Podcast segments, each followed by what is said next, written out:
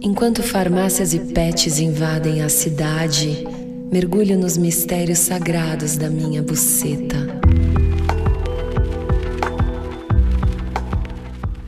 Olá, eu sou a Biana. O episódio de hoje é sobre o buraco antigravidez. Para quem não sabe, o buraco antigravidez é nada mais, nada menos do que o nosso querido e amado cu.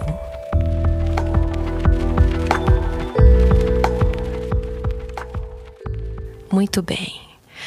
Aí você vai me perguntar horas, mas por que que você vem aqui falar de cu?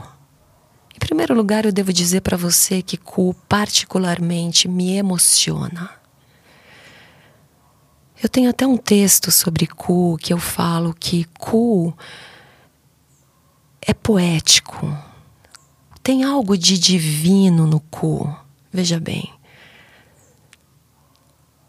Às vezes você dá o cu de manhã e o cara goza dentro, aí sabe o que que acontece? Eu vou revelar para vocês.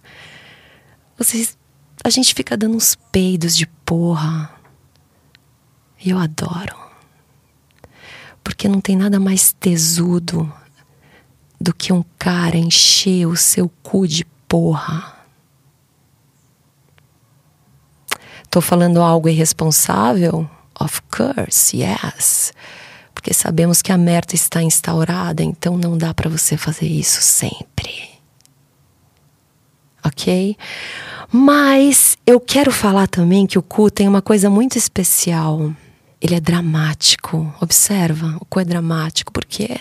Porque ele ele aperta, ele quer doer, mas quando ele se entrega, porque no fundo o cu eu vou contar um segredo para vocês. Ele foi projetado para ser comido. Cagar é só consequência. Tá? Isso tá em segundo plano.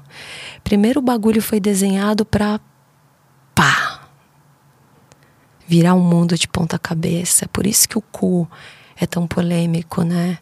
E eu acho maravilhoso porque é o Paul B. Preciado, ele fala que o cu não tem gênero. E eu acho isso assim genial. Pensa um pouco aí, o cu não tem gênero, o quanto que isso liberta a gente, né? Tem uma coisa muito interessante sobre o cu que na minha longa jornada de sexo anal eu venho reparando cada vez com mais afinco é o cu que escolhe para quem ele vai dar. Não é você. É o cu que escolhe.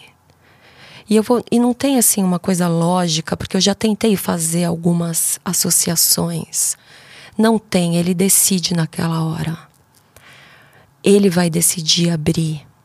E é aí que tá o bagulho mágico do cu. OK? E tem um detalhezinho também muito fofo do cu que eu também venho reparando, que é quando você está dando cu, observa o seu gemido, falando agora com as mulheres, é diferente de quando você está dando a sua buceta. Ok? Repara. Se você não reparou, repara. Aí você pode falar, ah, Biana, mas é porque dói. Não é porque o cu acessa outros espaços do seu corpo, mexe com a sua psique, vai além, tá? Mas aí eu já vou entrar em questões filosóficas que talvez não seja o momento. Bom, eu venho experimentando umas posições diferentes de sexo anal, porque primeiro que é divertido, né? Segundo, que você vai quebrando umas coisas assim. Às vezes você precisa vencer esse medo de dar o cu. Porque não necessariamente precisa doer, tá? Eu ultimamente não, não tenho sentido mais dor em dar o cu e eu falo de verdade, porque as paradas que eu trago aqui são sentidas na pele, tá? Eu jamais falaria isso se eu não tivesse vivendo essa porra. Então, não não precisa necessariamente doer, cara. É uma forma de sexo maravilhosa que pode proporcionar muito prazer para os homens também. E tem uma posição que eu gosto muito de dar o cu, qual que é? Eu gostaria de inventar outro nome para esse nome merda que eu vou falar, que é frango assado. Horrível.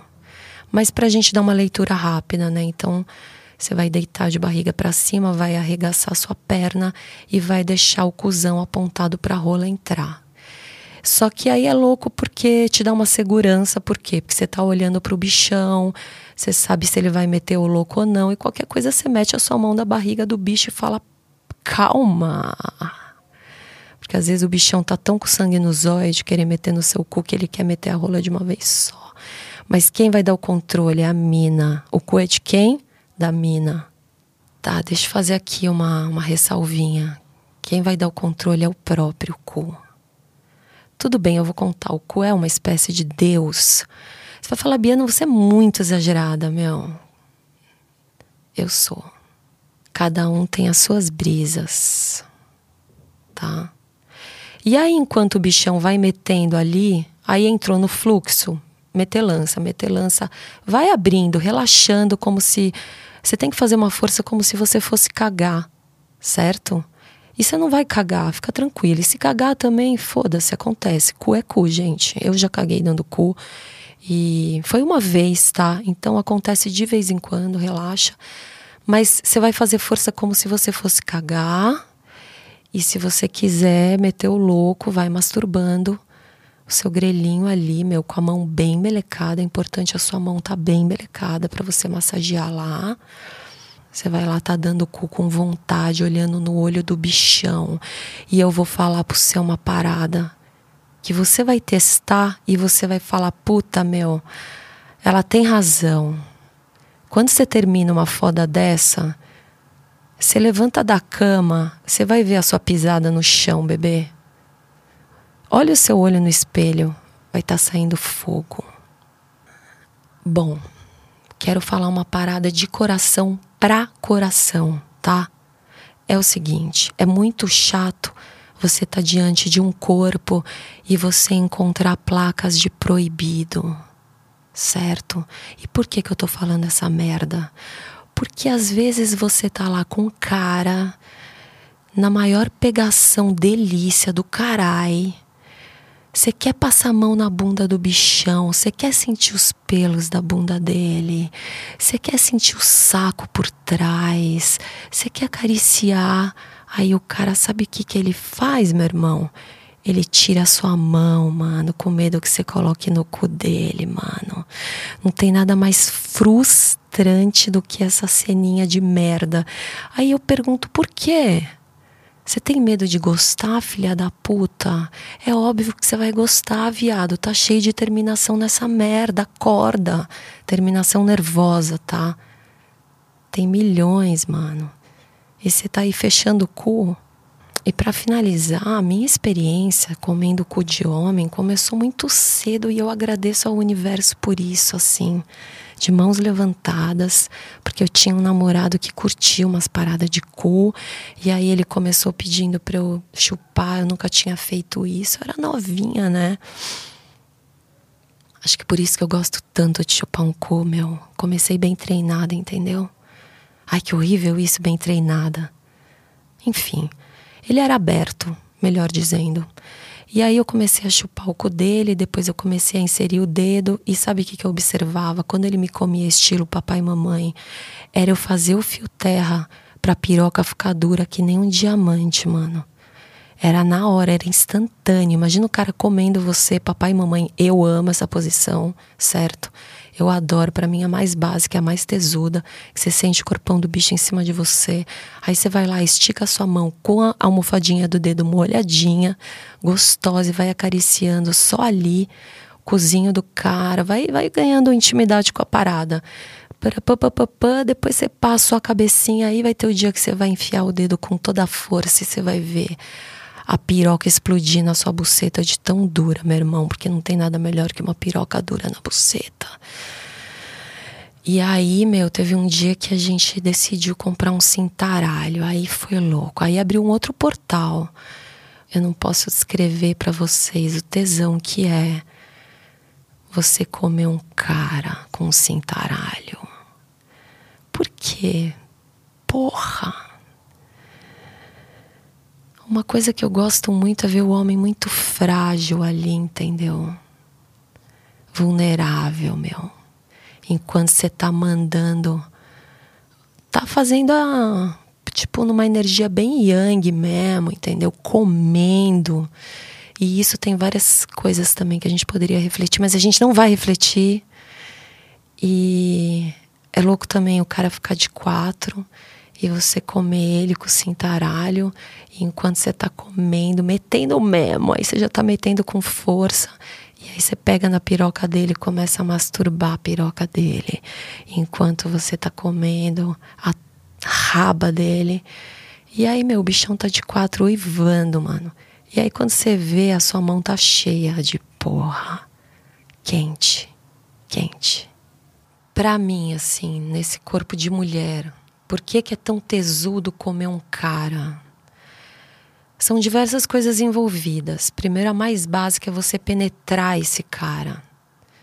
Isso, de certa forma, é, é experimentar um pouco o que é entrar num corpo, assim como eles fazem num corpo não necessariamente feminino, porque pode entrar num cu, sei lá, mas pensando aqui, né, nessa entrada, nessa invasão, eu acho que tem um tesão nessa invasão também, pegando uma parada mais feminista mesmo, essa coisa de entrar, de invadir o espaço, de meter com força, de não ter dó se tá machucando, entendeu? Tudo isso é, é também uma, uma vingancinha tesuda, tá? Respeitosa, claro, porque a gente tem que respeitar os corpos, sejam eles quais forem, corpos precisam ser respeitados, mas tem também o tesãozinho ali, daquela vingancinha, tem aquele tapa na bunda.